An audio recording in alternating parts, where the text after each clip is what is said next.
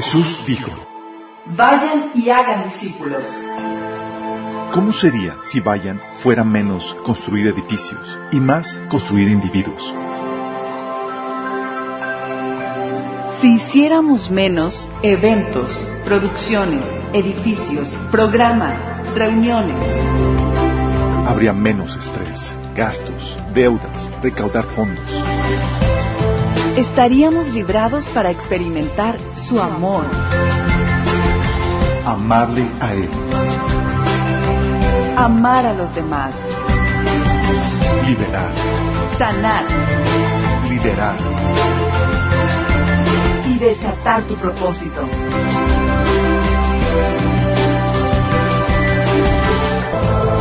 Esto es discipulado. Esto es la iglesia.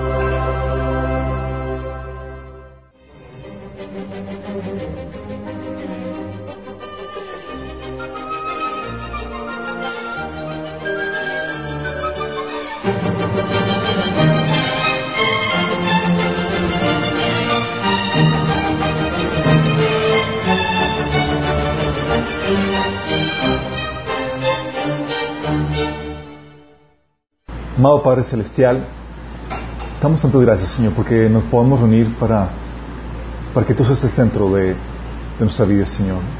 Tú eres el centro de nuestra reunión. Tiempo de alabanza, tiempo de oración, ese tiempo donde nos sentamos a tus pies, Señor, para aprender de ti. Te queremos rogar, Señor, que abras nuestro corazón, nuestro entendimiento, para que podamos recibir la palabra que tú tienes preparada para nosotros. Te rogamos, Señor, que tú hables a través de mí, Señor, con claridad, con contundencia con el poder de tu Espíritu Santo y que salgamos de aquí transformados, Señor, con, con un entendimiento renovado en esta temática tan importante que es el área de gobierno, Señor. Que podamos salir de aquí como cristianos listos para ser luz y sal en esta sociedad, Señor, que tanto lo necesita. Te lo pedimos, Señor, en el nombre de Jesús. Amén. Ok, chicos, hemos estado platicando, eh, estudiando el, el asunto de gobierno hemos avanzado un montón de, de temáticas. Hemos estado viendo cómo Digo, en primer lugar, la necesidad que tenemos de hablar del gobierno. Hemos platicado cómo, si la Biblia enseña principios para la, paternidad, el matrimonio, las finanzas, los negocios, etcétera, eh, también esperar que, se- que enseñe principios para el área de gobierno, especialmente porque el gobierno de Dios abarca todas las áreas de la vida. Y esta no es la excepción. Sin embargo, hay mucha ignorancia en el cuerpo de Cristo porque casi no se habla de esta temática. Porque es una temática muy compleja. ¿Sí? Vimos por qué la política y la religión son inseparables, cómo la política necesita de la religión para poder establecer sus leyes, eh, el marco legal en una sociedad, porque la religión es la que, le provee el, estándar moral para definir lo bueno, lo malo, lo correcto, lo incorrecto. Y vimos que ese estándar moral o esa religión eh, se pre- representa eh, en las diferentes cosmovisiones que- que les hemos platicado. Vimos que los que estructuran una cosmovisión son entes espirituales que dan la ideología base para que nosotros podamos trabajar. Dependemos de que un ente espiritual nos dé esa ideología. Y, y es- y platicamos de que el poder de los principados y potestades y el poder del Espíritu Santo sobre nosotros es ideológico. ¿Se acuerdan que hemos platicado eso? Entonces, ¿qué tanto eh, se ha renovado tu mente va a determinar qué tan controlado seas o no por el Espíritu Santo? ¿Está fuerte eso no? Todos vimos eso y vimos el tema de la autoridad en la Biblia. Habíamos platicado que en la cosmovisión bíblica se enseña que la autoridad viene de Dios y que es un permiso para dominar la tierra, para producir un bien o servicio para beneficio del ser humano, para poder así manifestar el amor a Él y a Dios. ¿Sabían? ¿Se acuerdan que habíamos platicado eso? Bueno, Eso es el concepto bíblico de autoridad y hemos visto que es por naturaleza limitada. ¿Quién es el único que tiene autoridad absoluta? Cristo. ¿Sabían? Toda autoridad me es dada en el cielo y en la tierra, toda autoridad. Y a los seres humanos se nos da una, un- una partecita de esa autoridad, es limitada a un servicio. No somos encargados de hacer todos los servicios de la sociedad, de la actividad humana, solamente unos cuantos, a un territorio, a un tiempo y a una gente. Y de ahí sacamos que la responsabilidad del Estado, por tanto, es también limitada. Tiene una función limitada, tiene una responsabilidad limitada.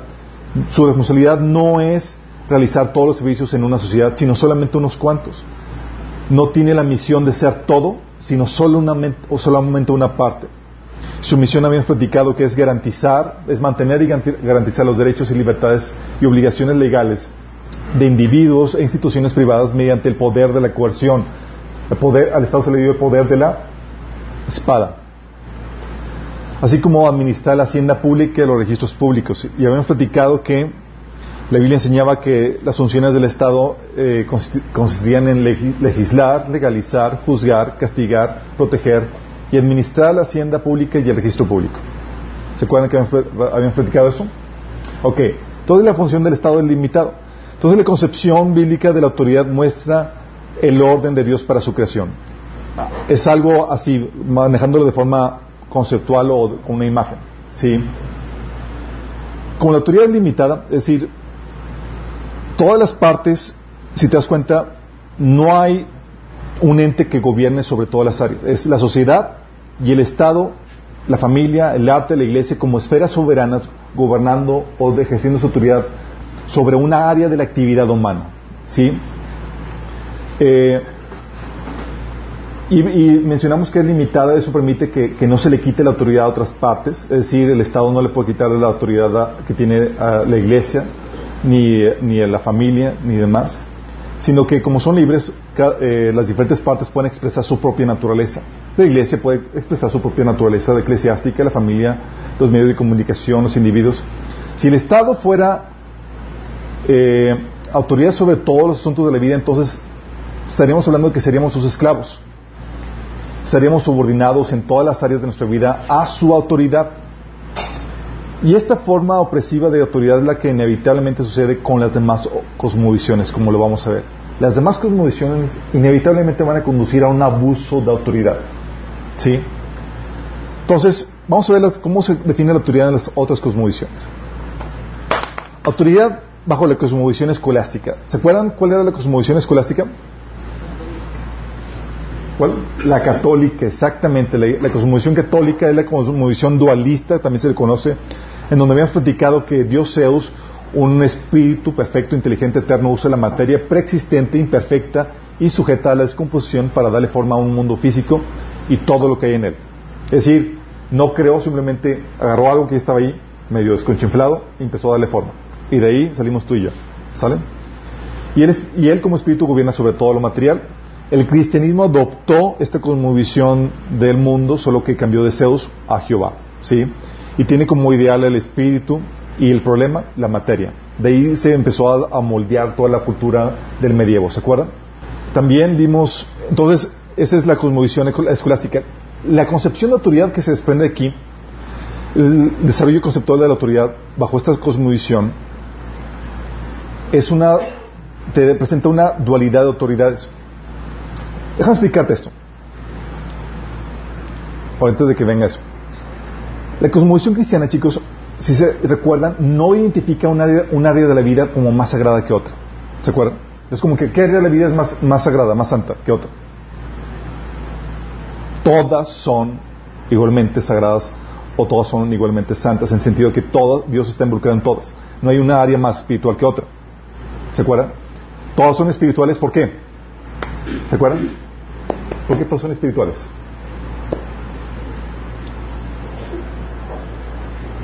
Porque todos involucran la voluntad de Dios, sus principios, sus diseños, sus propósitos.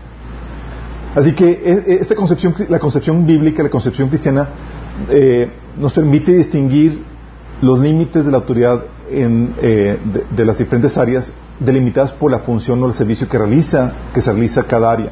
La familia, la, la, cuestión de la crianza y de la vida familiar, la académica, la cuestión de la enseñanza, la empresarial, la cuestión de negocios, la gubernamental, el orden social.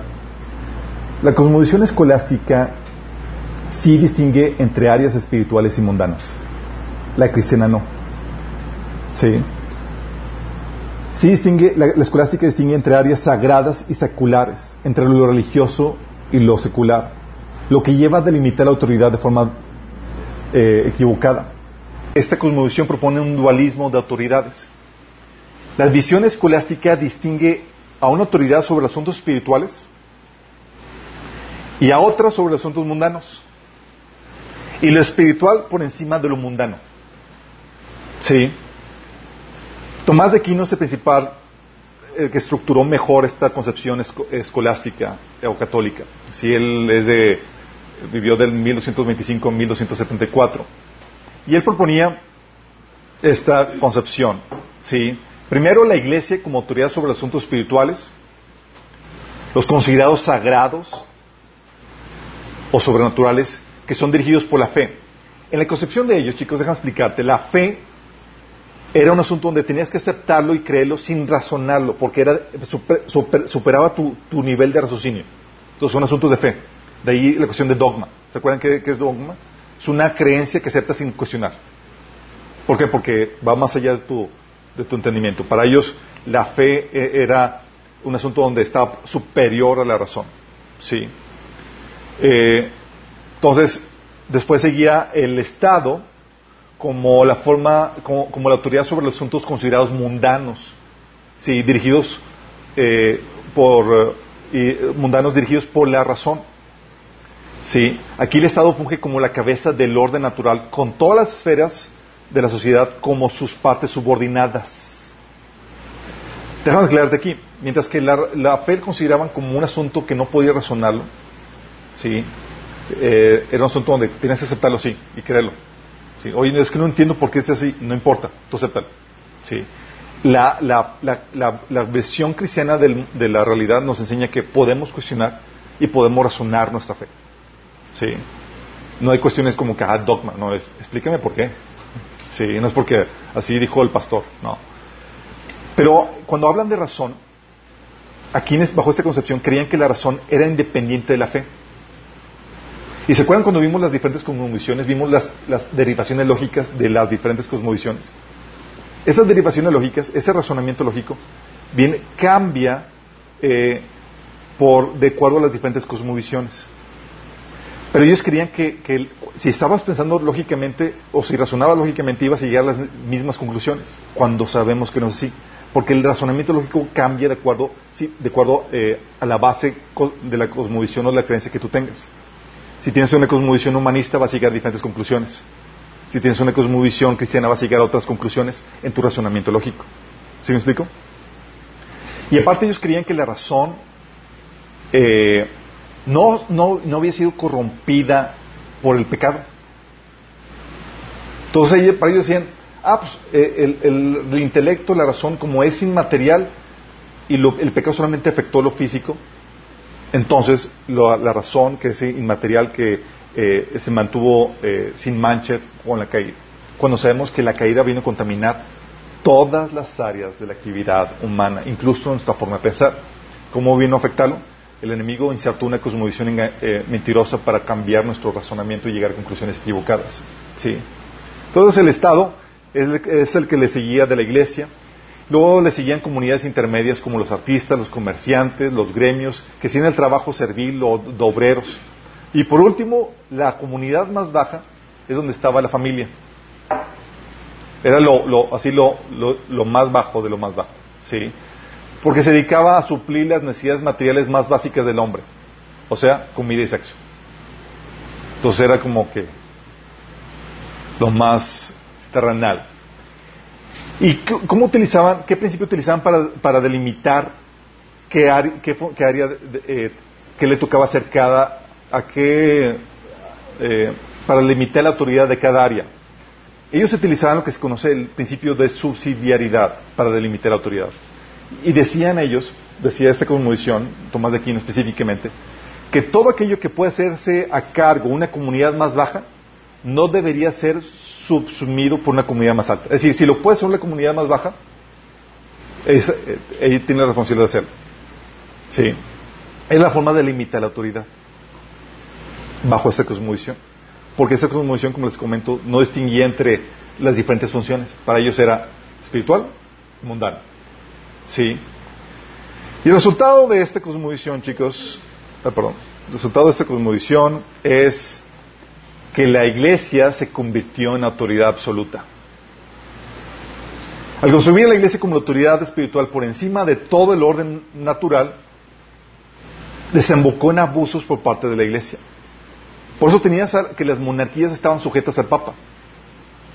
Todas. Órale, ¿quieres ser? ¿Eres monarquía cristiana? Es sujeta al Papa. Ninguna monarquía se consideraba soberana en el sentido de tener supremacía sobre un territorio, pues estas debían sujetarse a la autoridad espiritual. ¿Sí? Esto hizo que, que todas las diferentes partes de la sociedad de su, se identificaran como partes de un mismo ente, que se conocía como el Sacro Imperio Romano. ¿Sí? Y con el Papa a la cabeza. Y la autoridad, sí, decían que eh, pues la iglesia, ¿sobre qué gobernaba? Pues sobre asuntos espirituales. ¿Sí? Así como dicen algunos pastores, yo soy autoridad espiritual sobre asuntos espirituales. Pero, aunque la iglesia reconocía que el gobierno tenía autoridad sobre asuntos naturales de la vida y la iglesia sobre asuntos espirituales o, sobrenaturales, la línea para distinguir los asuntos naturales de los espirituales era muy ambigua y muy manipulable de acuerdo a las conveniencias de la iglesia. O sea, prácticamente cualquier cosa que amenazaba los intereses, los, intereses que, eh, de la iglesia se convertían automáticamente en espirituales. O sea, o sea, estás afectando mis intereses es espiritual. Sí. Eh, y en trabajo la jurisdicción de la iglesia. Así que se podría decir que la única institución soberana en el medio, durante el medievo era la iglesia, era la ama y señora de todo y gobernaba sobre todo. Sí.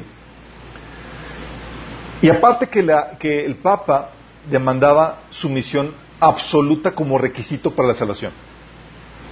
No, pues así ya ¿Sí? O sea, la salvación del alma requería la subordinación de los poderes seculares a la autoridad del Papa. O sea, los reyes y todas las cosas del mundo tenían que someterse al Papa. Por eso los reyes debían someterse a la autoridad de la Iglesia. De lo contrario, el Papa podría excomulgarlos. ¿Y sabes qué pasaba con la excomulgación? Porque era una ¿Por qué amenazaba tu salvación si te excomulgaban? Porque la salvación dentro de la Iglesia Católica se lleva a cabo por medio de los sacramentos de la Iglesia. Entonces, si no participas de los sacramentos de la Iglesia porque ya te expulsaron, ya te condenaron. Sí. De hecho, Bonifacio VIII, eh, en el siglo XIV, eh, en su bula, hay una bula que se llama Unam Sanctum. unam Sanctam, perdón.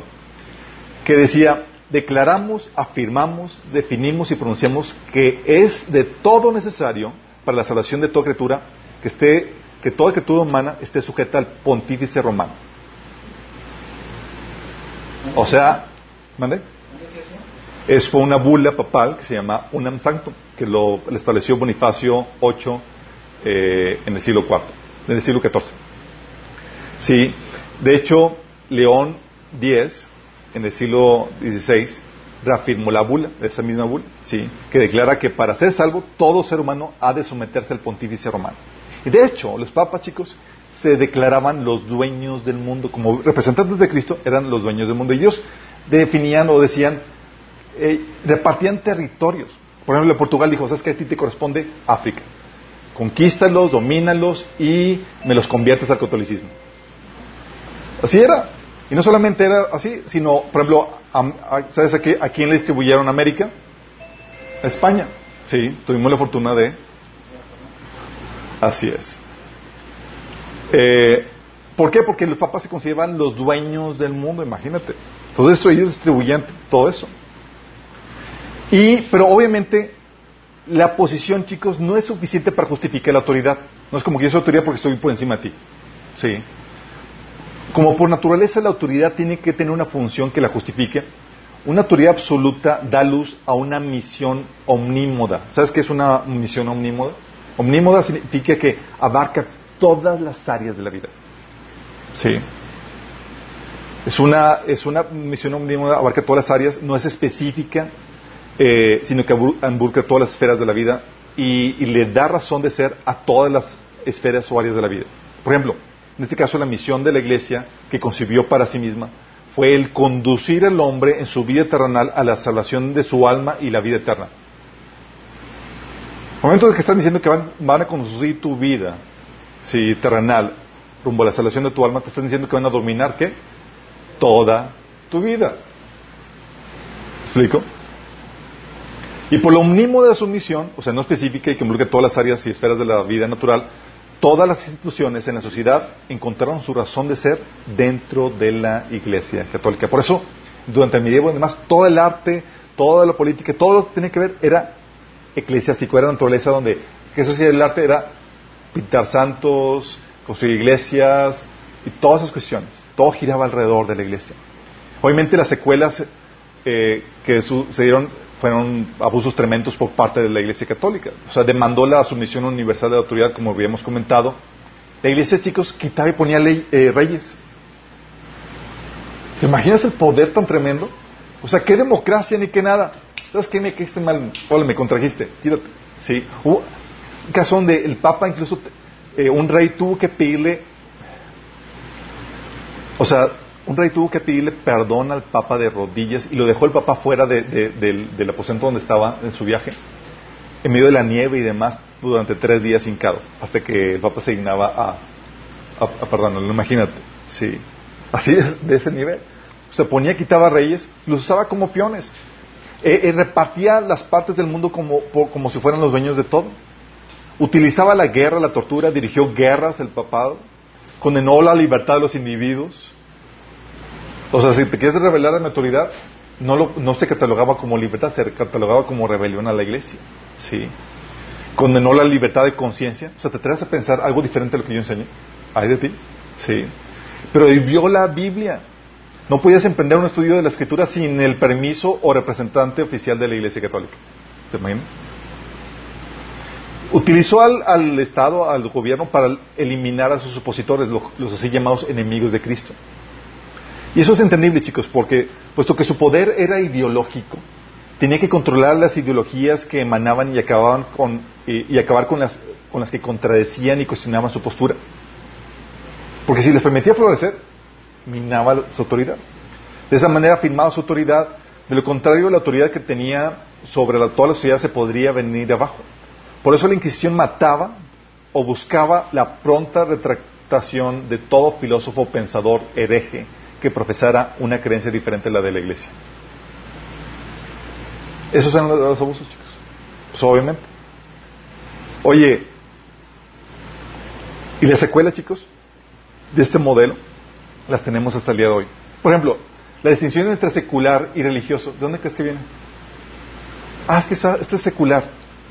Ah, es que es del ámbito religioso. ¿Dónde crees que viene? De esta cosmovisión que está descompuesta. Sí.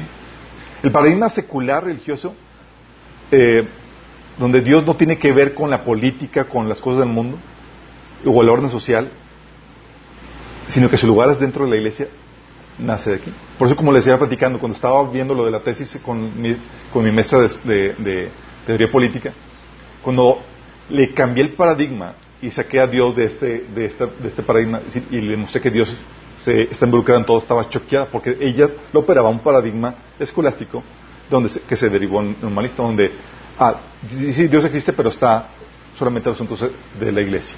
¿sí? Eh, y aún los cristianos lo manejamos. ¿sí? La concepción, por ejemplo, de autoridad espiritual. La concepción de autoridad espiritual que donde que se conciben las personas como autoridades espirituales sobre los asuntos espirituales de la vida de sus miembros. ¿Dónde crees que viene? ¿Hay alguna área, bíblicamente hay un área más espiritual que otra? No. Pero bajo el concepto, el paradigma escolástico, sí hay distinciones. Pero igual que la Iglesia Católica, al inicio pues lo conciben como asuntos de la Iglesia, pero de repente van encontrando que que Dios se mete o tiene cosas que decir en otras áreas y el pastor o el papa o los demás empiezan a meter su mano. Sí, como lo, una vez me pasó con un pastor, estaba dirigiendo un estudio bíblico en la universidad y me, pregunta, oye, Chuy, ¿está, ¿está bajo la autoridad? Yo, sí, claro, está bajo la autoridad de la escuela, es una, es una asociación estudiantil. Me dice, bueno, ¿involucra asuntos espirituales? Yo le digo, ¿qué área de la vida no involucra asuntos espirituales? Bueno, si involucra asuntos espirituales, debe estar bajo mi autoridad, que es la autoridad espiritual. Y eso, chicos, es la forma de pensar normal de muchos cristianos. ¿De dónde viene? ¿De la Biblia? No, viene de un paradigma, de una cosmovisión de inspiración demoníaca. ¿Se estás entendiendo? ¿Y qué produce eso? Abusos, en las iglesias, en los miembros. Por ejemplo, el otro, otro, otra, otra paradigma que viene de esta, de esta cosmovisión es el monopolio del servicio de Dios. ¿Sí? Eh, ¿Se acuerdan? y, igual que el Papa durante el medievo, ¿sí? ¿quién tenía el monopolio del reino de Dios? El Papa. Si querías hacer algo para Dios, ¿con quién tienes que ir? Con el Papa. Oye, ¿quieres algo espiritual? Algo que tenga que ver con Dios? ¿Con quién vas? Con el Papa. Porque tienes que tener la autorización del Papa porque él, es el, tiene el monopolio del reino. ¿Sí? Bueno, dentro del paradigma de muchas iglesias y demás, operan todavía bajo ese paradigma. Por eso, un episodio donde estaba platicando con un pastor, estaba presumiéndome de que eh, cuando, comenzó un, partido cristiano que se llama PES, Partido de Encuentro Social, que en un congreso de, pastores, ellos vinieron y pusieron su proyecto del partido político bajo los pies de ellos. Lo estaban conociendo como autoridad sobre ellos. Porque eran las autoridades espirituales y que era un proyecto de un partido político cristiano, entonces tiene que ver con asuntos espirituales, entonces tiene que estar bajo la autoridad de espiritual.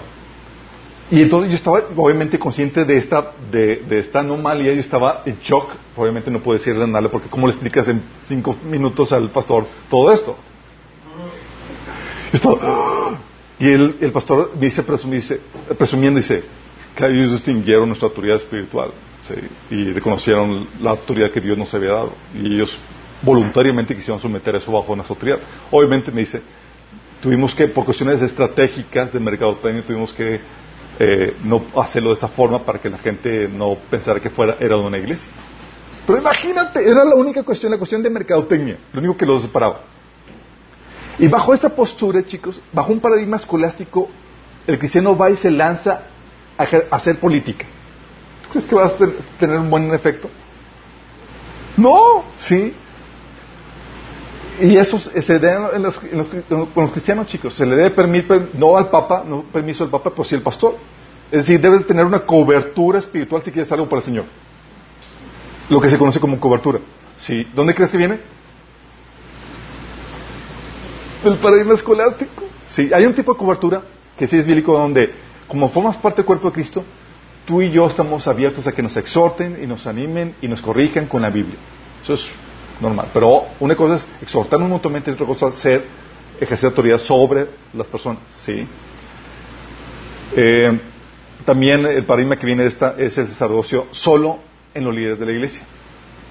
O sea, ¿quiénes, quiénes ellos son los, los líderes de la iglesia, son los intermediarios entre Dios y el orden natural. Entonces, son los considerados los sacerdotes. Donde quieres acercarte a Dios, quieres algo para Dios, tienes que ir por medio de los intermediarios oficiales. Y dentro de la iglesia cristiana también se da eso. Se considera, a los que trabajan dentro de la iglesia se les considera levitas, ¿se acuerdan? Ah, es que es, levita, trabajar dentro de la iglesia. Como, si hubiera distinción entre sacerdote y el resto de la gente. Cuando Dios, cuando la Biblia nos enseña que tú y yo hemos sido hechos reyes y sacerdotes. ¿Sí? Todos esos chicos, producto del paradigma escolástico. ¿Te das cuenta cómo el paradigma de los, muchos cristianos está contaminado por ideologías demoníacas, por una cosmovisión demoníaca. Pero no duró mucho tiempo, sí, chicos. Llegó el cisma entre el orden natural y el, cisma entre el orden natural y el orden espiritual, gracias a ¿quién creen? Martín Lutero. Eh, gracias a la reforma, cuando Lutero refuta la salvación por medio de los sacramentos, diciendo, eh, los sacramentos no te van a salvar. Sí, cuando condenó la venta de indulgencias, ya que vendían las, sí, y cuestionó la autoridad absoluta del Papa y su infalibilidad. Y lo que le hizo fue quitarle el poder a la iglesia. La iglesia te decía, tienes que someterte a mí para, para, tu salvación. Y Lutero dice, no te necesitamos para la salvación. Nada más la fe en Cristo nos salva. ¿Te imaginas? Le quitó la autoridad. ¿Sí? Entonces se, abre un cisma, un cisma se, abre una, se hace una ruptura que terminaría separando el mundo natural del mundo sobrenatural. Y quita a la iglesia, le quita a la iglesia el poder de controlar la doctrina y el pensamiento de los hombres. ¿Sí? De ahí se independiza el, la esfera natural de la iglesia. A partir de este punto, es cuando el Estado declara su independencia de la Iglesia y el hacerlo declaró su soberanía absoluta sobre todos los asuntos naturales. Es como que, olvídate, ya, ya no te tenemos miedo con que nos vas a mandar al, infierno. ¿sí? Entonces salió el, Estado y, y, la Iglesia, el Estado como autoridad soberana, y absoluta sobre todo el orden terrenal y la Iglesia confinada a los asuntos sacros, sobrenaturales o espirituales, entendidos estos como eclesiásticos. ¿sí? Tenemos entonces que también con esta ruptura surgieron dos líneas de pensamiento, chicos. La reformada, que es la cristiana, por la reforma protestante, y la humanista que hemos estado platicando. La reformada buscaba la restauración de las cosas de acuerdo al modelo bíblico original y basaba su fundamento no en la iglesia, sino en la Biblia. ¿Sale? La línea humanista buscaba independizarse de todo lo religioso, al basar la autoridad de, su postura en los razonamientos del pensamiento independiente del ser humano y proponiendo la razón aparte de la fe como su, como su fundamento. ¿sí? Y eso nos lleva a ver o entender la concepción de la autoridad bajo la cosmovisión humanista. Si se dan cuenta las terribles consecuencias que, produce la cosmovisión escolástica, o sea, trae un abuso de autoridad, un abuso de autoridad principalmente por el área, por, por los líderes de la iglesia. Se vio en el medievo y se ve aún en nuestros días en las iglesias protestantes. Qué heavy, ¿no? Ya sabes qué potestad está detrás de, esa forma de pensar. Sí. La única forma de librarnos de la influencia demoníaca en ese sentido es cambiando nuestra mente.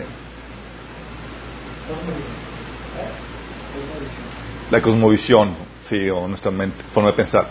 Ok, la autoridad bajo la cosmovisión humanista. Vamos a recordar la cosmovisión natural, que se conoce como la, también cosmovisión naturalista. Bajo esta cosmovisión, chicos, habíamos platicado, ¿Dios existe? Si tú quieres. Si pero la verdad es irrelevante. No existe. Y el mundo material es todo lo que hay. El universo, la vida y los seres humanos son producto del proceso ciego y fuerzas naturales actuando de forma aleatoria pero evolutiva, llevando a nosotros que somos el, clímax de la evolución. Y tiene como ideal, esa es la definición de la realidad, pero tiene como ideal la expresión de la personalidad y voluntad humana en total libertad. el ideal es que tú puedas expresar lo que tú quieras, tu voluntad, en total libertad. La problemática, sí, es los límites que, pone trabas a la, a la libre expresión de tu personalidad. Sí, te das cuenta, es una es la postura, la mentalidad. Eh, ¿Se acuerdan cuál, es la, regla de la, de, la doctrina, de la doctrina satánica? Do as you will, that's the rule of it, all. Es haz tu voluntad, esa es la única regla de, del lugar. Y básicamente es la, la, es la cosmovisión que, desemboca en eso. La concepción de la autoridad bajo la cosmovisión humanista, te enseñé esto, chicos. ¿La fuente de la autoridad es Dios? No, el hombre. Sí. Es el hombre, su base es, según ellos, la razón. Mi propio pensar, mi propio razonamiento, sin darse cuenta ellos que, que eh, su razonamiento está determinado por las creencias que han aceptado. Sí. Y su ideal es que el ejercicio de la voluntad soberana del hombre en libertad. Ok, hubo varios proponentes en cuanto a esto, chicos. Pensadores humanistas. A si se recuerdan algo, de algo en la, en la prepa o en la carrera. no, la verdad. Juan Bodino. Ok, acuérdate que partimos del punto de vista humanista. El ideal es la libertad del hombre, su voluntad, el libre ejercicio de su voluntad. Ok. Bodino, chicos, Juan Bodino era, John Bodino, era un filósofo, eh, y el ideal de, libertad del humanismo llevó a Bodino a, proponer una soberanía absoluta que libraría el Estado de la autoridad de la Iglesia. Oye, ¿cómo me libro de la autoridad de la Iglesia? Ah, pues ponemos al Estado como la autoridad máxima y ya con eso te libras de la autoridad de la iglesia. ¿Sí? Y eres libre. ¿Sí? Fue uno de los primeros en formular la teoría que- del concepto absolutista del- de la soberanía, el cual provee la definición actual de soberanía que se maneja hoy. Ya sabes que han escuchado que el Estado es soberano. Bueno, viene de, él. Siendo esto, eh, esta concepción de la soberanía, siendo, se entendía como la máxima y absoluta competencia para dar leyes en general y a cada uno en particular. ¿Sí? Es decir, para Bodino, la, la- la ley proviene de la voluntad soberana del rey. ¿Sale? Y para él, todas las autoridades de la sociedad son delegadas del Estado. ¿Sale? Pero pues, se fue imperfeccionando esto y vino Grocio. ¿Conocen a Grocio? No, nunca me he escuchado. Otro filósofo del siglo XVI, XVI, XVII, que complementando a Bodino en su deseo de independencia de la Iglesia y de la revelación divina, fíjate cómo está todo, busca- la postura humanista es independencia. Quiero ser libre para expresar eso. ¿De qué? De la Iglesia y de la revelación, de la Biblia. O sea, no quiero tener nada con eso. Entonces él propone la ley natural o el derecho natural o la naturaleza social del hombre, que es un orden basado en, la, en, el, en el razonamiento del, eh, del ser humano como su fundamento para la construcción del, del orden social. Es, oye, bueno, entonces, ¿qué, qué- qué vas a tener como fundamento? Ah, pues el- la naturaleza social y el razonamiento, la lógica del hombre para poder de- determinar cuál, es el, cuál debe ser el orden. ¿sí?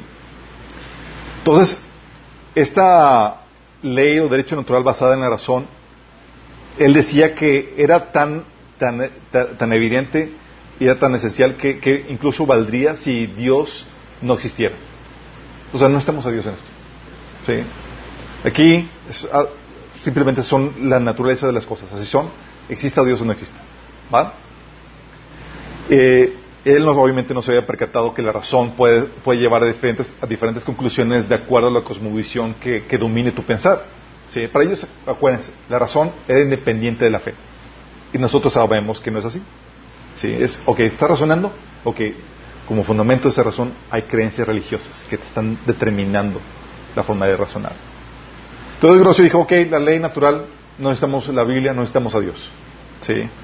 Bodino dijo, ¿sabes que la, soberanía, el Estado es, absolu- es absolutamente soberano, no requerimos someternos a la Iglesia en lo más mínimo. ¿sí? Es la máxima autoridad del lugar.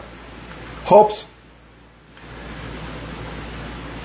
fue otro teórico en el que se dio cuenta de la, de la problemática y dijo, ¿sabes qué? Oye, la soberanía absoluta del que liberaría el Estado de la, de la autoridad de la Iglesia presentaba una contradicción inherente, pues no daba espacio para la libre expresión de la voluntad del hombre.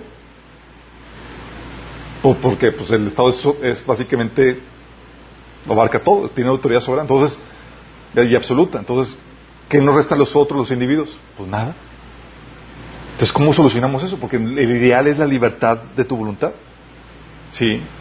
Para solucionar esta contradicción propuso su teoría del contrato social, en donde justifica el control absoluto del Estado porque los ciudadanos, argumentando que estos realizaron un contrato que rendían su, eh, su libertad, su autonomía y autoridad naturales de forma voluntaria. O sea, yo, te- yo rindo al Estado mi libertad, mi autonomía, mi, eh, mi libertad para regular el estado de naturaleza. El estado de naturaleza es lo que se entiende como el estado de caos y anarquía que se da cuando no hay gobierno.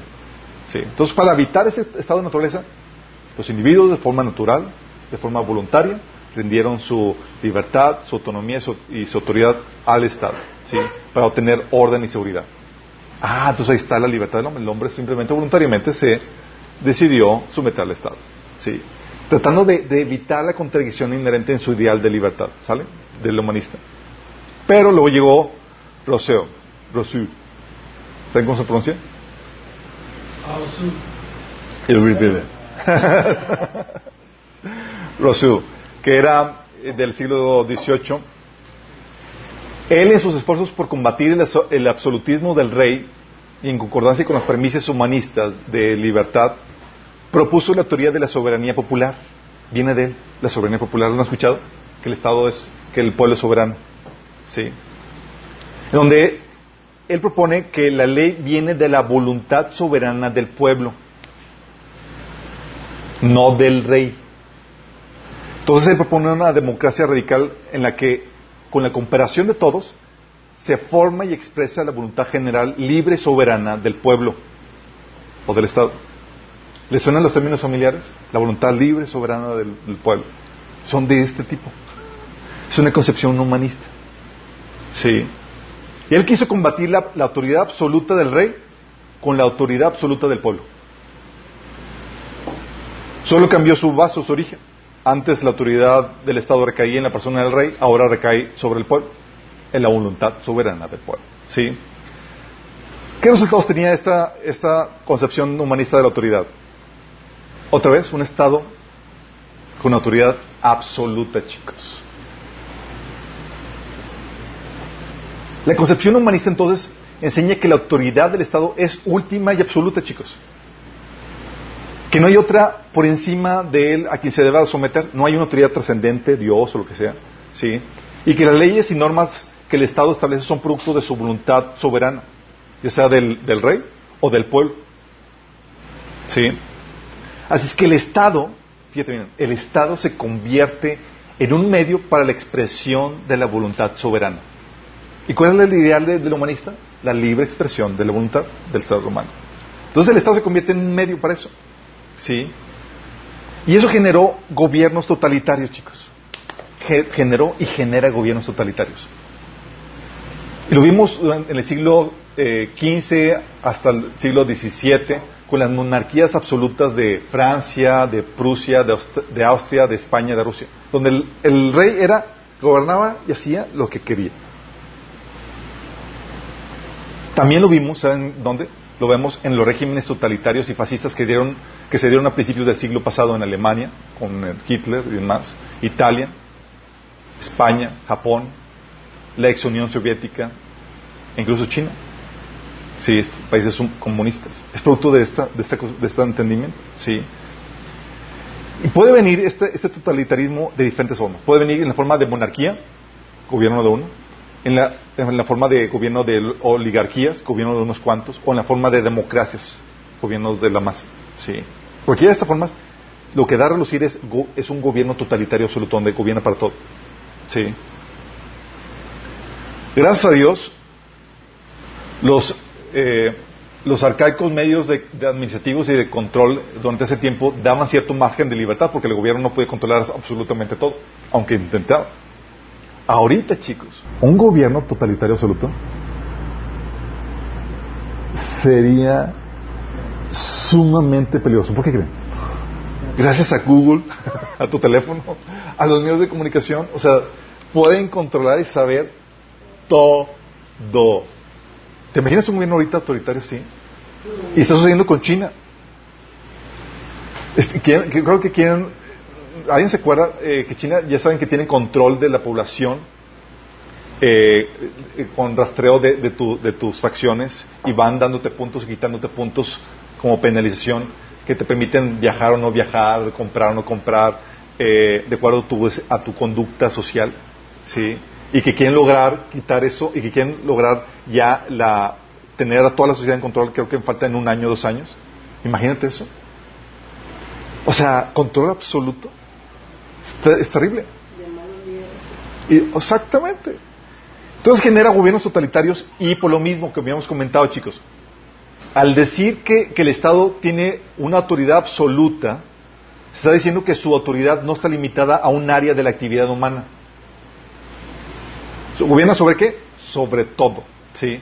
No está limitado a un área de la, de la actividad humana, sino que extiende sobre todas las esferas, se extiende su autoridad sobre todas las esferas de la sociedad que están dentro de su, territorio. Esto indica que el Estado, del Estado se desprenden todas las autoridades que hay en esa sociedad y que es responsable del desarrollo de estas esferas. Ejemplo, oye, tienes autoridad como papá, ¿sabes de dónde viene? Del Estado. El Estado te lo dio. Tienes autoridad para ser maestro, ¿sabes de dónde viene? Del Estado. El Estado te lo dio. En esta concepción. Sí. Y todas las demás áreas de la, de la sociedad, la área científica, artista, económica, ¿sabes quién es el responsable de desarrollarlas? El Estado. Porque gobierna sobre todo. Sí.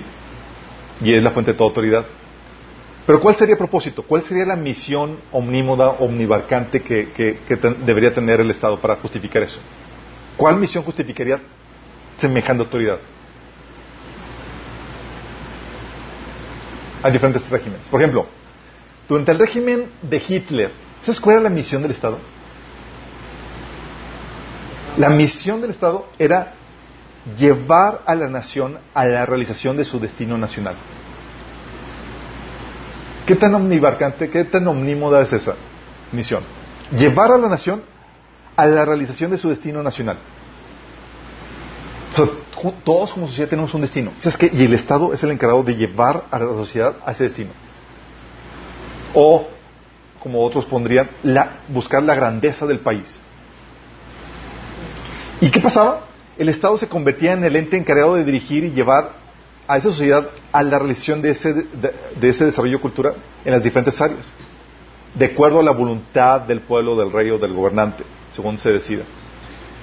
Y eso, visión, es lo que hacía que, que el Estado tomara control de las artes, de la educación, que determinaban cómo se debería criar a los niños, cómo se debería desarrollar la industria. Ellos determinaban, por ejemplo, algo que, que sabe durante, los regímenes totalitarios, es que, oye, quiero construir, había una escuela de, de- de arte que se llamaba Bauhaus en Alemania, por ejemplo. Llegó el régimen de Hitler, ¿y sabes qué decía Hitler? Vas a hacer el arte de esta forma. ¿Debe no haber libertad? ¿Por qué? Porque ahora son con fines nacionalistas. Tienes que producir arte que represente el ideal alemán que es este y este y este. Sí. Oye, tú tienes una empresa.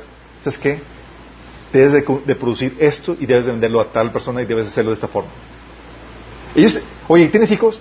No, si le vas a enseñar esto, te los vamos a quitar. Porque ¿quién es el encargado, según en esta concepción? El Estado.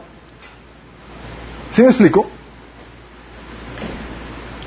Y contiene una misión omnímoda, una misión absoluta, que abarca todas las áreas de la, de la- de la vida.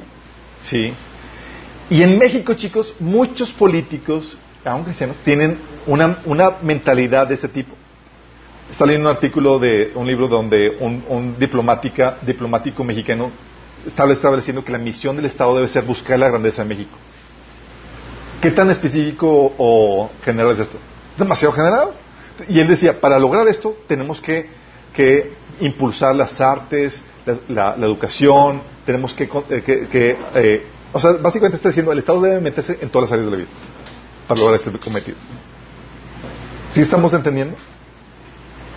Esa es la, la misión del, del fascismo nacionalismo. ¿sí? Comunismo. ¿Qué misión tiene? La misión del Estado comunista es la eliminación de las clases sociales y la desigualdad. ¿Por qué? Porque en el ideal comunista, la- el, el conflicto de toda, el problema de la sociedad es que hay diferentes clases sociales. ¿Sí? Entonces, por eso es- se llama comunismo. O sea, todos comunes, todos al mismo, todos iguales. ¿Sí? Y el gobierno, papá gobierno, va a encargarse de, de para, para lograr eso, va a tener que controlar todos los recursos y medios de producción por parte del Estado para, eh, a manos del Estado para asegurar la igualdad y las metas de la comunidad. Es el comunismo. Entonces, ¿qué tiene que hacer para lograr eso? Controlar todos los medios de producción, chicos. Es decir, todas las áreas de la actividad humana. ¿Sí? Igual que, la- que el, que el fascismo. Tenían, controlaban el arte y demás. De hecho, los países comunistas, cuando se, quitó el comunismo, en los ex países comunistas, tenían una problemática de que, de que había mucha falta de liderazgo. ¿Sabes por qué? Porque están acostumbrados a que el gobierno les decía a todos, oye, estabas aburrido. Ah, llegaba el gobierno y te, y, y- y te presentaba obras de teatro y demás. Tú no tienes que preocuparte, no hacer nada, no tener iniciativa de nada, porque el gobierno hacía todo por ti. ¿Sí me explico?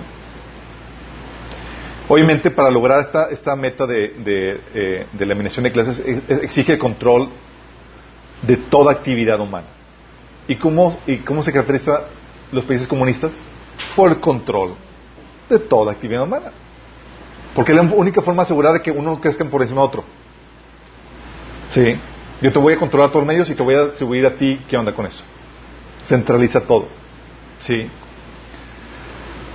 El otro misión omnímoda, chicos, que es la misión omnibarcante que abarca todas las áreas de la vida, es el socialismo, que es un, es un antecedente del comunismo.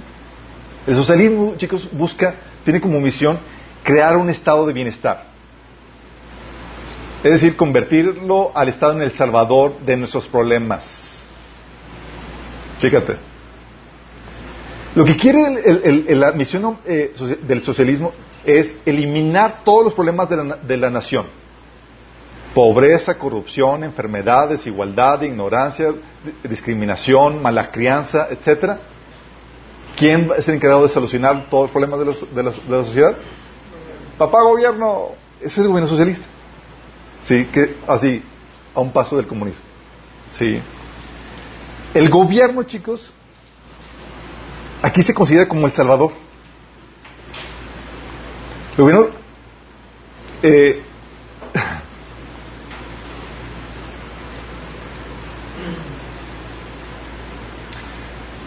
este gobierno, chicos, lo que quiere hacer es contrarrestar, es producto, producto de la naturaleza pecaminosa. ¿Cuál es el ideal de humanista? Es que tú puedes ejercer tu libertad como tú quieres. ¿Sale? El ideal humanista exalta la liber- el, libre ejercicio de la voluntad humana, ¿cierto o no? Pero obviamente eso propicia el rompimiento de leyes morales que traen como consecuencia cosas negativas, ¿sí o no? Oye, quiero ejercer eso, va a traer consecuencias negativas. Ok. Pero bajo el ideal humanista, sin embargo, no debe haber consecuencias negativas.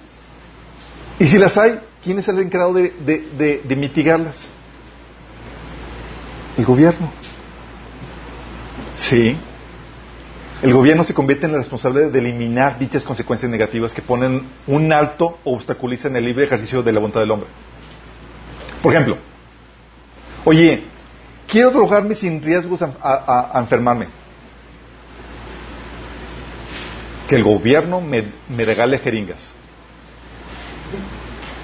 ¿Suena deschavetado? Sí sabes que hay gobiernos que los hacen.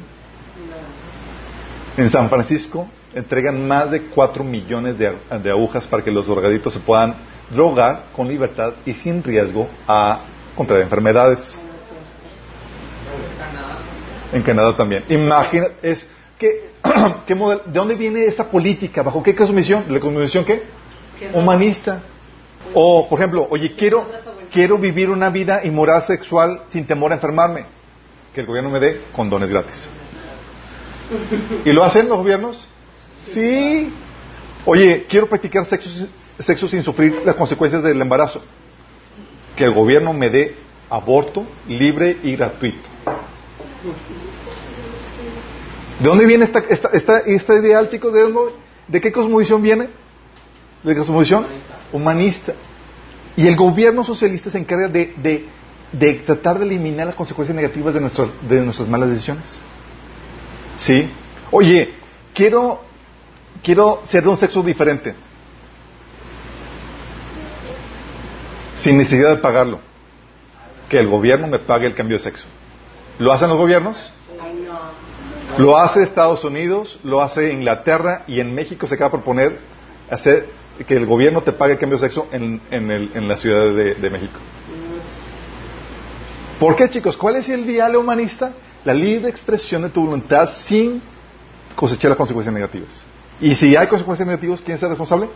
El gobierno. Porque el gobierno, bajo la concepción humanista, eh, su deber es crear el estado de bienestar, convertirse en el salvador. Sí, que contrasta las consecuencias negativas. Oye, quiero vivir irresponsablemente, es decir, no trabajar, sin sufrir hambre. El gobierno te mantiene. El gobierno te mantiene. ¿Y sabes que Anaya, en la, eh, en la candidatura, ¿sabes qué estaba proponiendo? La renta universal. ¿Sabes qué es eso? Es money gratis, así para que les mínimo de ingreso para que puedas tener lo básico para vivir. ¿Por qué? Porque el, el gobierno es el responsable del bienestar social. ¿Bajo la postura qué? Socialista. Y hay países que lo hacen, Estados Unidos lo hace, Europa lo hace, demás, ¿sí? Oye, no quiero que, que la gente me critique me condene por mi estilo de vida. El gobierno limita la libertad de expresión a la gente que te está gritando. ¿Por qué? Porque, ¿cuál es la motivante? Que tú puedas expresar tu voluntad, tu, libre personalidad sin restricciones, sin limitaciones. ¿Sí? Oye, no quiero batallar con mis padres viejos y enfermos. Ah, eutanasia pagada por el gobierno. ¿Sí me explico? Bajo este ideal, el gobierno se convierte en responsable de eliminar las consecuencias negativas de que hagas tu, de hacer tu voluntad por como tú quieres. ¿Sí?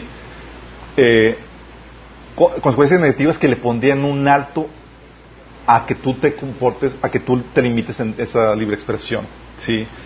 La prom- y este, chicos, por eso, de acuerdo a este paradigma, tenemos promesas de campaña bien disparatadas, en acuerdo a este paradigma humanista. Los- ahorita los gobernantes prometen crear fuentes de empleo. Bajo el paradigma bíblico, no es responsabilidad del gobierno generar fuentes de empleo. Bajo el paradigma socialista, humanista, el responsable es mantenernos felices y resolver todas las problemáticas de la sociedad. Sí. Te prometen erradicar la pobreza, te prometen terminar con la desigualdad, te prometen incluso universidad gratis, una, incluso como Anaya, una renta universal. Y los cristianos en México, cuando ven todas estas promesas, dicen, aleluya, gloria a Dios. En vez de paniquearse, oh my goodness. ¿Sí me explico? Lo dicen, lo recibo, lo declaras. ¿Sí entienden la problemática? Porque no, no saben de dónde viene esta forma de pensar, esta forma de gobierno. Sí. Por ejemplo, la, la Agenda 2030 de, la, de las Naciones Unidas. Es lo que ya hemos platicado. Su meta, chicos, es poner fin a la pobreza, al hambre, a la mala alimentación, garantizar educación inclusiva, igualdad de géneros, acceso a energía sustentable, agua potable, proteger ecosistemas, los bosques, los mares, etcétera, etcétera. Y suena, básicamente lo es, es crear el paraíso en la tierra. ¿Sí? Pero ¿cuál es la problemática? Para hacer eso, ¿qué requieren? El control total y absoluto de todo. Por eso, bajo la concepción humanista, chicos, ¿se acuerdan? Habíamos puesto que el Estado era una burbujita más dentro del orden social. Aquí, bajo la concepción humanista, es el Estado controlando todo y las diferentes partes de la sociedad, la familia, la empresa, la iglesia, los deportes, el arte, la educación, etcétera, como subordinados o delegados del, del Estado. Es decir, todo tiene una parte, de- una razón de ser dentro del cuerpo que es el Estado. El Estado no es un organismo, no es un órgano más, es el cuerpo completo que es la cabeza que, que controla todo el cuerpo. Sí.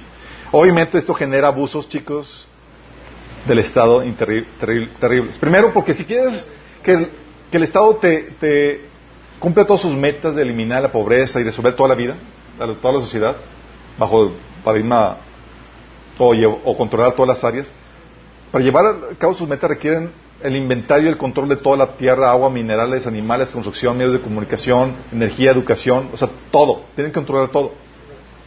Y eso, chicos, por lógica, aumenta qué? El aparato burocrático. Hace que el Estado se vuelva bien choncho.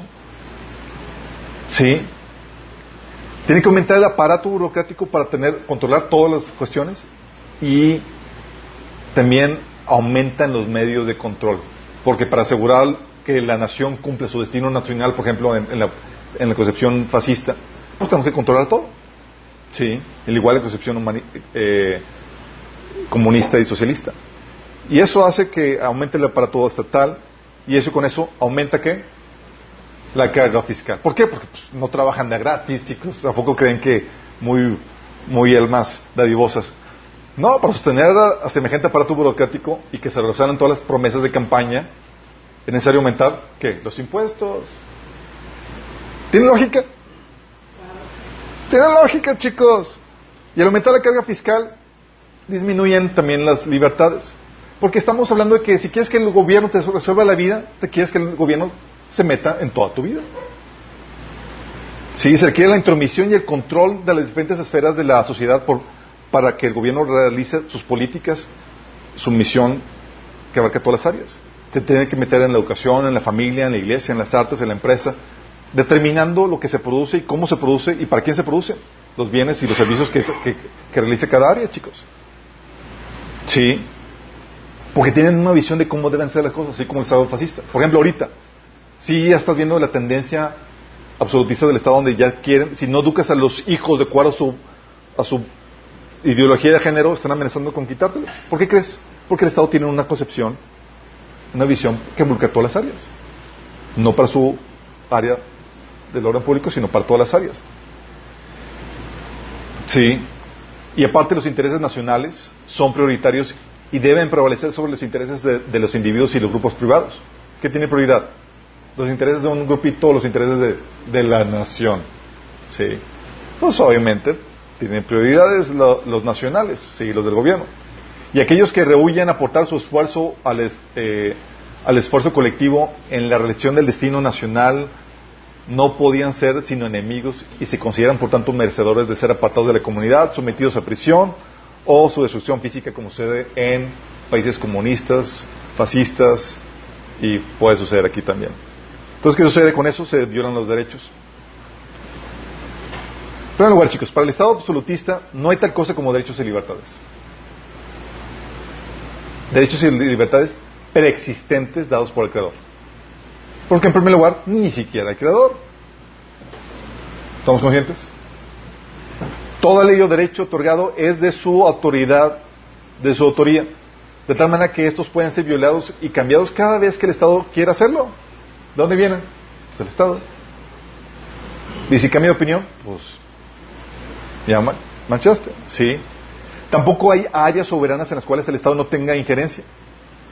Con- como toda autoridad se desprende del Estado, en la concepción humanista, el Estado puede intervenir y determinar cómo se realizan las cosas en el área privada. ¿Entiendes lo- la problemática esto? O sea, toda autoridad viene del Estado. ¿Sí? De ahí viene, de ahí se funda la autoridad de la familia, del gobierno, est- y ellos pueden determinar cómo haces, cómo conduces tu vida familiar, cómo conduces tu vida de negocios y demás. ¿Sí?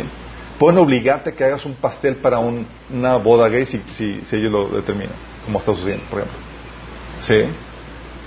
Y para alcanzar la, la meta global resulta necesaria la unión de todas las partes dentro del Estado para que, para que el gobierno cumpla todo lo establecido.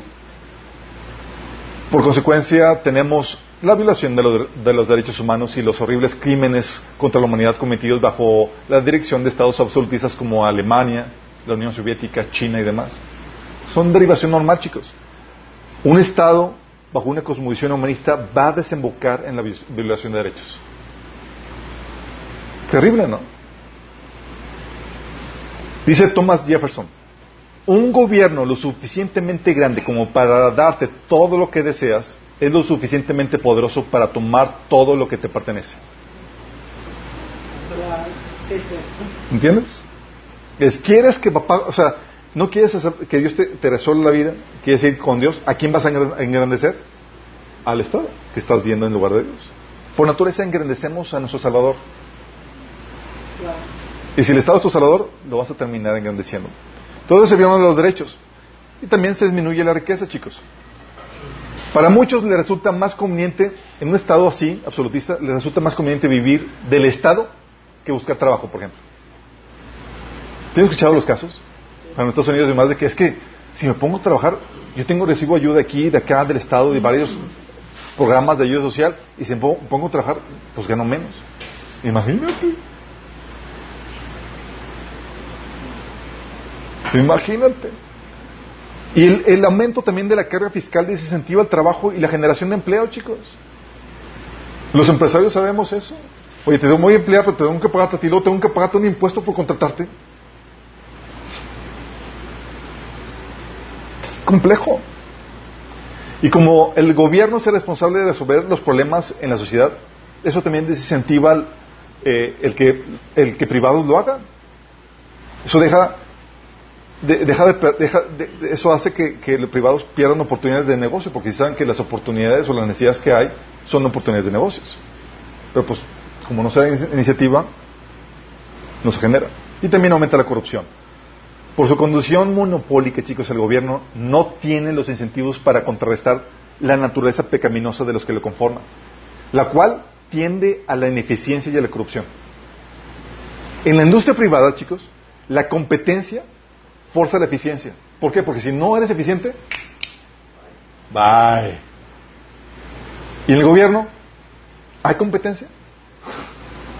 No más no. ¿Tiene incentivos para ser eficiente? Cero. Y queremos que el gobierno, en es- con esta con, con esta ineficiencia natural por su condición monopólica, queremos que nos resuelva toda la vida. Imagínate. ¿Lo va a hacer de forma eficiente? Y comienza un ciclo vicioso. El gobierno socialista que, que, expande el gobierno, expande también la pobreza. Y como solución a la pobreza, propone más gobierno socialista, más grande, para erradicar la pobreza de los gobiernos anteriores. Dice, oye, es que aumentó la pobreza, ¿qué hace? Pues vamos a más planes de gobierno para apoyar a los... A los... O sea, todo ese problema, ya deja ese problema, deja meter mano. Sí. Esa es la problemática de la concepción humanista en, el, en, el, de, en, de, en, el, la cuestión de gobierno, chicos. Gracias a Dios, chicos, llega al rescate la concepción reformada, que es la cristiana. Tan, tarán, tan, tarán, tan. Es en serio, literal, llega así de rescate. ¿Por qué? Ya saben la premisa de la, la cosmovisión cristiana, chicos, que la cosmovisión cristiana va, se basa, en el paradigma de creación. Dios creó, Dios creó todo. Hubo una caída y donde se contaminó todo por el pecado y viene la redención por medio de Jesucristo. Y reconoce un orden preestablecido por el Creador con derechos otorgados por Él eh, que gobierna que, a todos los seres humanos. Bueno, dentro del paradigma cristiano, chicos, hubo varios exponentes muy importantes que ayuda, ayudaron a conformar la forma en que los estados son actualmente. Uno de los principales es John Locke, que se conoce como el padre del constitucionalismo y del gobierno de la ley. Locke limitó la autoridad del Estado al proponer áreas soberanas donde el Estado tenía que limitar su autoridad. Es, aquí no to tocas esto, Estado. Esto no te corresponde. O sea, tenía que respetar los derechos a la vida, la propiedad y la libertad. ¿Va? El, el ideal del contrato social entonces lo limitó, donde bajo la autoridad de Hobbes es, el contrato social es, aquí está gobierno, tú eres mi amo y señor, te doy mi libertad, mi autoridad y, y todo, para que tú me, me, me, ayudes a salir de este caos y este desorden social. Aquí lo que dice, no, no, no, el contrato social solamente es para delegar al gobierno una, una responsabilidad limitada. ¿sí? En vez de rendir toda la autoridad a la voluntad del soberano en forma de un contrato social, como lo proponía Hobbes, los individuos solo rendían al gobierno su competencia natural para defender sus derechos, eh, defender sus derechos en su beneficio contra la intrusión de otros. O sea, de acuerdo a este enfoque, el Estado es una compañía de responsabilidad limitada y organizada para proteger los derechos civiles, la vida, la libertad y la propiedad. O sea, ¿es responsable de toda la sociedad? No. Solamente responsable para proteger nuestros derechos y libertades. ¿Dónde crees que sacó eso este John Locke? Él era cristiano, chicos. Estudiamos la sesión pasada cuál es la función del, del, Estado y vimos que es una función limitada, ¿se acuerdan? Leyendo la Biblia, John Locke, y en sus, no solamente escribió él de teoría política, él hacía tratados de teología, chicos. ¿Te imaginas? Todos tenían la Biblia así bien empapada.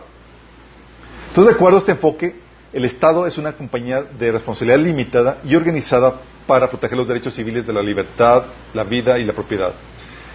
La constitución de un Estado serían las reglas que pondrían, que, se, que pondrían los límites al Estado. ¿sí? Y la democracia, contrario, contrario a Rousseau, quien la establecía como un fin en sí mismo, sería el medio para proteger los derechos civiles. De esta forma, Locke se posicionó como el primer gran teórico del constitucionalismo. Y los cristianos dicen, ¡ah! ¡Gloria a Dios! ¿Sabes por qué? Porque la Constitución es lo único que limita al Estado humanista para que toquen tus derechos y se convierta en totalmente absoluto. En uno absoluto. Sí. También este Locke fue lo que propuso, pro, proponía el gobierno de la ley. O sea, diciendo que ni los ciudadanos ni los gobernantes están por encima de la ley, sino que la ley aplica a todos. ¿Sí? Charles Montague conociendo la naturaleza pequeñosa, propuso la división de poderes, de ahí, venía, de ahí viene eso, ¿sí? Y las consecuencias de esto, fíjate las consecuencias.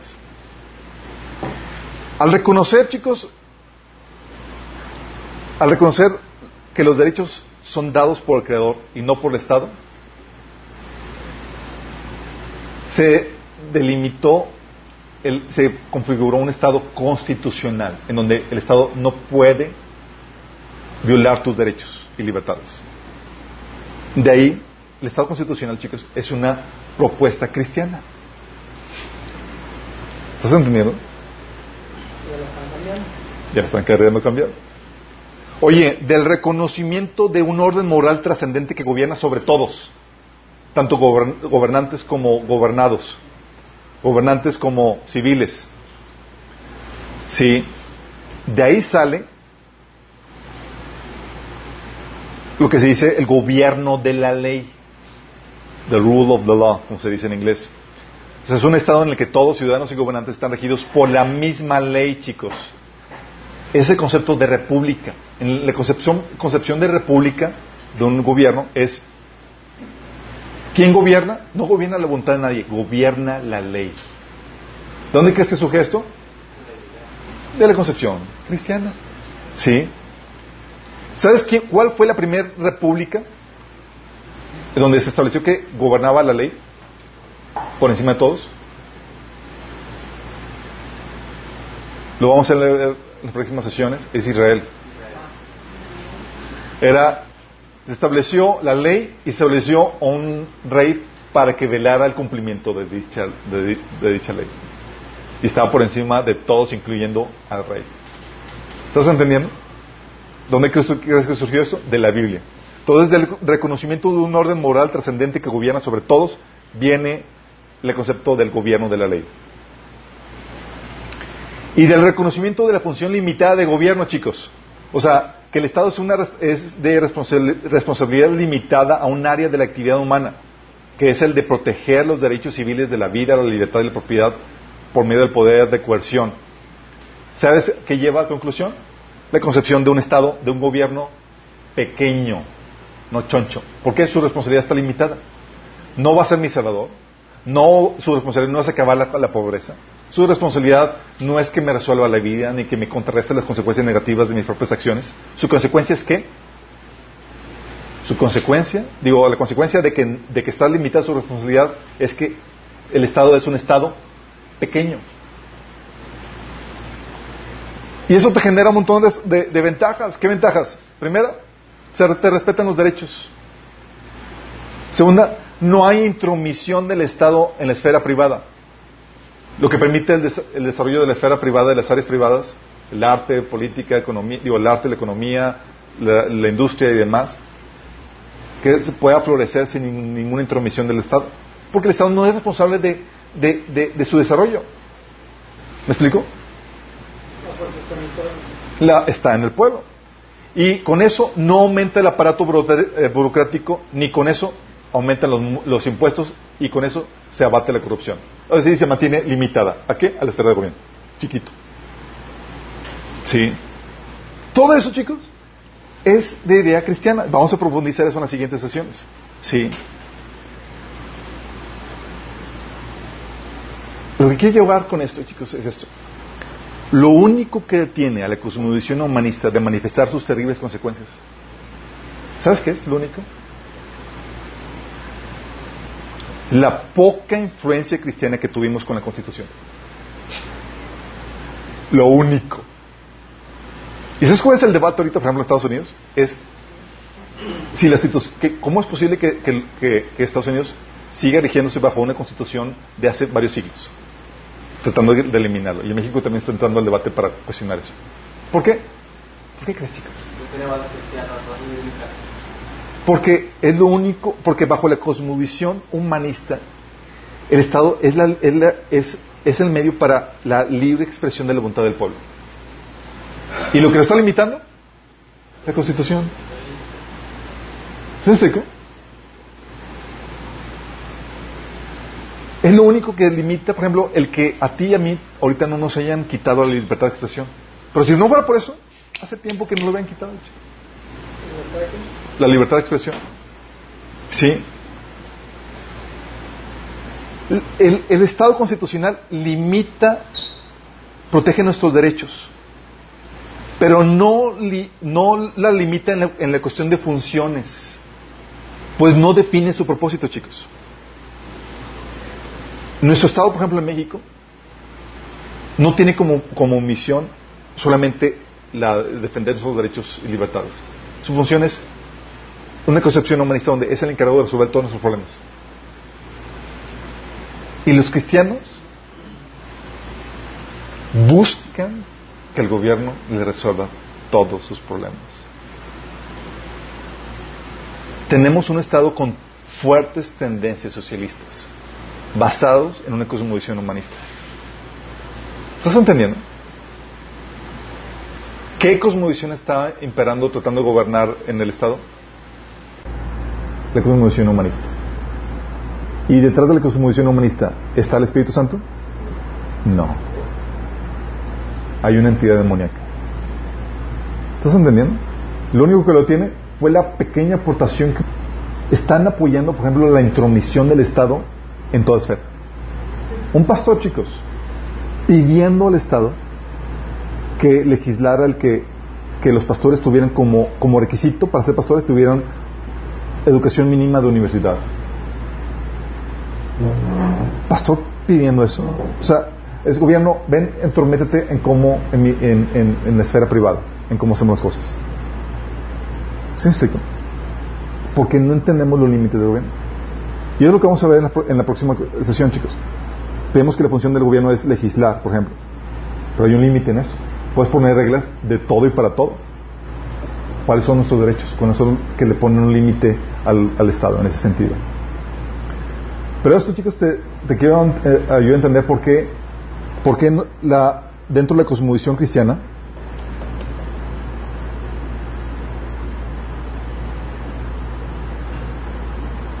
se maneja como principio el Estado constitucional, ya saben por qué, el gobierno de la ley y un gobierno pequeño que no busca que le resuelvan la vida a la gente. Ahora, creo que con esto te va a ayudar a entender la razón de muchos debates que tengo en Facebook. Es que López Obrador, porque suena bonito, tampoco no. Oye, que te- el gobierno te prometa eliminar la pobreza. Wow, pues que no. Suena bonito, ¿no? Y déjame decirte, Satanás no se va a disfrazar de ángel de luz para que lo compres. Tiene que venderse bien. La Agenda 2030, ¿se ve bonito? Claro. ¿Pero qué es lo que hace? Va a controlar todos los medios para poder llevar esta, esa agenda. Propone un gobierno socialista que controla todo. ¿Sí estás entendiendo? Tú ahora ya sabes lo que la Biblia enseña. El gobierno no tiene ninguna responsabilidad más que la de proteger nuestros derechos y libertades, mantener el orden social. Es todo. No es sacarte de la pobreza, no es proveer empleos, no es construir universidades, no es mantener la vida de, un ingreso mínimo, nada de eso. Pero porque la gente ha buscado, bajo su condición humanista, que el gobierno le resuelva la vida, tenemos los problemas en el gobierno que tenemos. Pero tú y yo somos la esperanza, chicos. Ahora sí con entendimiento podemos opinar y saber escoger entre lo bueno y lo malo en la esfera de gobierno. Vamos a ir avanzando en esto en la próxima sesión. ¿Te venimos con una oración? Amado Padre Celestial, damos gracias, Señor, porque tú nos das una directriz clara y contundente, Señor, en cuanto a cómo debe de manejarse la esfera de gobierno, Señor. Gracias por darnos el discernimiento que nos ayuda a distinguir el error, el engaño que el enemigo ha querido meter nuestra forma de pensar en cuanto a cómo debe llevarse a cabo el gobierno, Padre. Señor, te pedimos que tú nos ayudes, Señor, a ser luz y sal en esta, en esta área, Señor, de la vida. Que no seamos aquellos que contribuyen a que el enemigo siga extendiendo su desorden en área de gobierno, Señor. Perdónanos, Señor, si hemos estado buscando que el gobierno lleve a cabo funciones que, para las cuales tú no la has diseñado. Ayúdanos, Señor, a entender con claridad, Señor, cuál es el propósito que tú le diste al gobierno. Y que podamos ser aquellos que aportan y contribuyen a que se mantenga así, Señor, tu orden divino en la esfera de gobierno. Te lo pedimos en nombre de Jesús. Amén.